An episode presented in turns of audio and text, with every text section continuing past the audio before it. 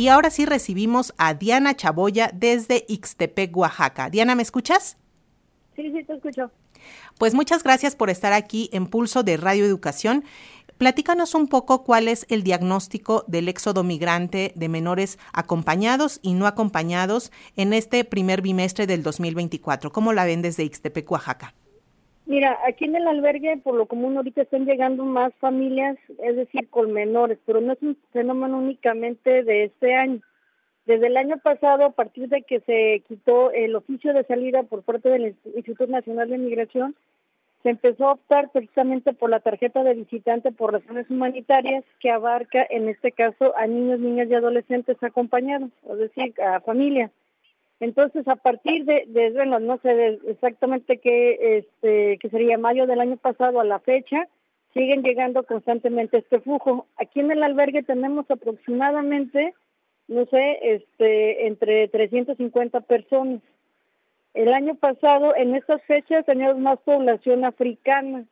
Llegamos a tener de por mes, de, de enero a abril, 800 personas. De, llegamos a contar 28 países de África que pasaron por aquí, de compañeros y compañeras africanos. Ahorita es al revés, ahorita hay más bien centroamericanos, eh, han llegado angoleses, también este, haitianos, pero ahorita la mayoría son este, centroamericanos. Y sí, ahorita el fenómeno se da más bien con niños, niñas y adolescentes eh, acompañados. El caso de Ixtepec leíamos que hay familias que caminan alrededor de 12 horas hacia el Centro de Movilidad Migratoria de Juchitán, allá en Oaxaca también. ¿Cómo les va a las y los menores de edad en trayecto, ya sea acompañadas o acompañados, en este éxodo para buscar pues normalizar su situación en el país? Mira, es una situación muy arriesgada, la verdad. O sea, el andar por, por carretera y más con el sol de Oaxaca, pues te expones a muchos peligros, ¿no? Los migrantes no únicamente están expuestos al peligro de un accidente en carretera, llámese niños, niñas, adolescentes o adultos eh, o, personas eh, mayores, no importa, siempre, o sea, aparte de los problemas que te puedes presentar en carretera, está también la delincuencia organizada y los abusos de, los, de las autoridades. O sea, en resumen, estas personas son las más vulnerables porque pues precisamente, pues quiénes son, quién sabe. Son fáciles de desaparecer puesto que también si traen algún documento, pues nada más se tira, se rompe, se quema, qué sé yo, y no sabes ni quién es. Entonces es un riesgo para no únicamente para los para los menores de edad o las menores de edad, sino para cualquier persona migrante este en, trayecto, ¿no? Aparte del sol incandescente aquí de del estado de Oaxaca que en algunas zonas pues llega a 40 grados y ahorita ya está empezando a aumentar el calor pues esto es eh, tremendo, pues, o sea, la, la, la situación, nos estamos en un, me, han dicho unos compañeros, no, pues es la jungla, pues sí, exactamente por la situación que viven precisamente este, las personas migrantes, ¿no? o sea, y luego fíjate, un menor de edad que viene acompañado, si, si los mayores de edad, o sea, le, este, que vienen con él, han sido despojados de, sus pertenencias y, y, sus documentos, pues entonces los menores de edad quedan también a la merced de este pues más sencillo pues de de, de, ser víctima de secuestro trata de personas o sea precisamente porque pues no quiénes son quiénes son esta esta gente no entonces es de lo más arriesgado que te puedas imaginar porque no es únicamente eh, el atravesar la carretera o sea ojalá o sea hubiera pues no sé algún punto de hidratación de descanso qué sé yo. Sin embargo también eh, a las peligros que se enfrentan no es únicamente la cuestión climática, ojalá no más fuera eso. O, o este o los o un accidente este, automovilístico o qué sé yo, ¿no? No, sino que hay otros peligros todavía más complicados que únicamente la, la no sé, un, un accidente que pudieran llegar a sufrir, que obviamente están en riesgo continuamente. Nos han, nos han llegado pues noticias de compañeros de precisamente el año pasado de unas personas de China, de un, de un chino, un hombre, que este, estaba su, su cuerpo en una, lo, lo, habían localizado y andaban tratando de buscar a sus familiares y pues bueno, o sea, es algo así como medio, no, no medio, muy, muy complicado pues esta, esta clase de situaciones, ¿no? Sí, porque además existen, digamos, las barreras incluso del idioma. Y eso, la verdad es que nosotros aquí estando en nuestro país no lo vemos, pero la gente tiene que sortear muchísimos problemas para lograr llegar a su destino.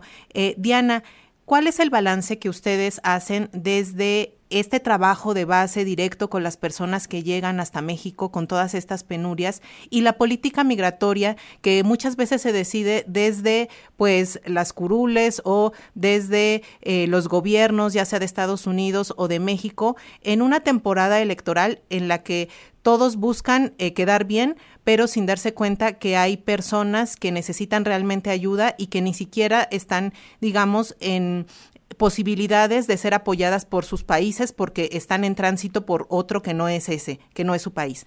Eh, ¿Tú cómo evalúas estas políticas? Este, la, la, crisis humanitaria es eminente, ¿no? O sea, no, no es únicamente, o sea, la migración es un problema muy complejo. No es únicamente exclusivo de que es atravesar la frontera sur y ya, sino que esto es a nivel internacional. O sea, las migraciones a Europa y precisamente si, si vas por tierra el paso obligado es México. Obviamente las cuestiones políticas tienen mucho que ver y en el caso de las caravanas pues están o sea, juegan pues con la con la vida de las personas pues porque no son caravanas espontáneas, sino que están precisamente manipuladas, ¿no? Y muchas veces van las personas en la caravana, las abandonan y luego a ver cómo le haces. Entonces, como no sabes cómo avanzar, porque no hay ningún documento migratorio que te proteja, bueno, en el caso que estaba la el, el oficio de salida que fue retirado desde abril del año pasado a raíz de de la mm, del incendio pues de la de la estación migratoria en Chihuahua. A raíz de eso se, se retira el oficio de salida entonces empiezan a optar por la tarjeta por razones humanitarias.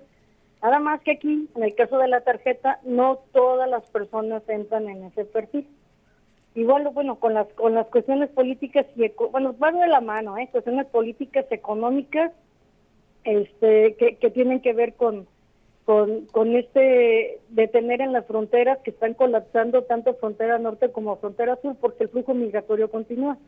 Y bueno te digo no es es tan complejo porque híjoles las transnacionales te destruyen tu país de origen este, está el crimen organizado no te queda otra cosa más que avanzar y avanzas también con una incertidumbre que no sabes si vas a llegar o no por las circunstancias tan adversas y tan eh, conflictivas que, que, hay en el camino. Por ejemplo, las personas que vienen desde Venezuela atravesando el Darién, o sea, es, aparte pues de la del, de lo que es el pantano, la insalubridad, los mosquitos y eso, pues se, presentan pues a, a mismos eh, o sea, a ser víctimas de delito eh, también entre mismas personas migrantes.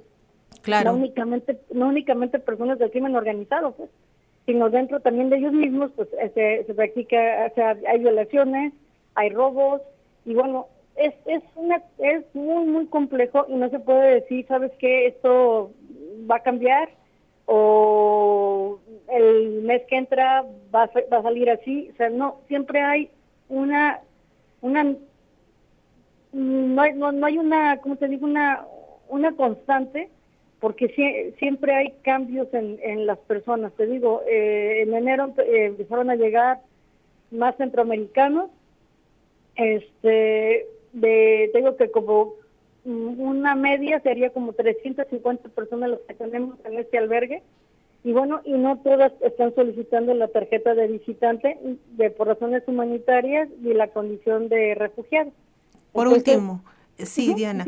Eh, por último, ¿qué dirías a las personas eh, de México que muchas veces pues sienten em, a lo mejor un tipo de rechazo porque efectivamente muchas de estas personas ya ni siquiera continúan el trayecto? Eh, ¿Qué mensaje dejarías en pues la mente de estas personas que estando en nuestro país de pronto rechazamos a las y los hermanos migrantes?